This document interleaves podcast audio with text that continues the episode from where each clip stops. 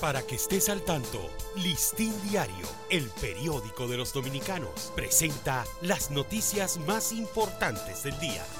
Buen día, hoy es 27 de abril de 2023. El presidente Luis Abinader garantizó ayer la seguridad del pueblo dominicano ante el recrudecimiento de la violencia y la crisis que afecta a Haití.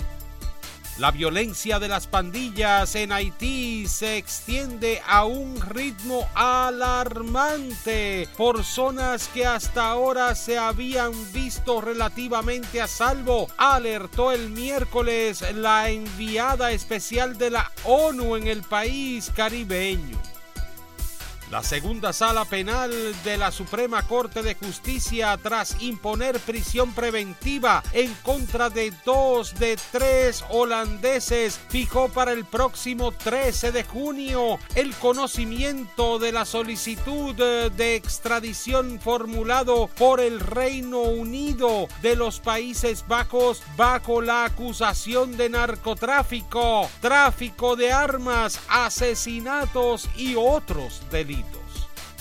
El ministro de Salud Pública, Daniel Rivera, informó ayer que en el levantamiento que se realiza en el Hospital Materno Infantil San Lorenzo de los Mina, se ha visto que la mayoría de las muertes de los recién nacidos están vinculadas a condiciones propias de la prematuridad.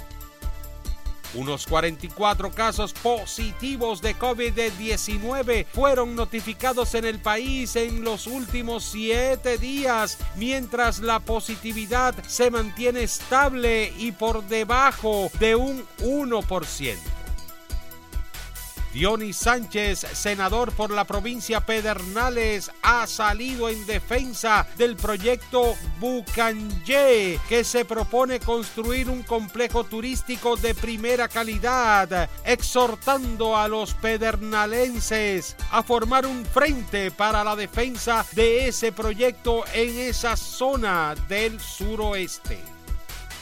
El ministro de Trabajo, Luis Miguel de Camps, destacó durante su participación en el desayuno de Listín Diario que el gobierno ha asumido la inteligencia artificial con el desarrollo de gabinetes especializados con miras de cerrar las demandas de las brechas laborales, proceso en el cual forma parte dentro del gabinete de educación.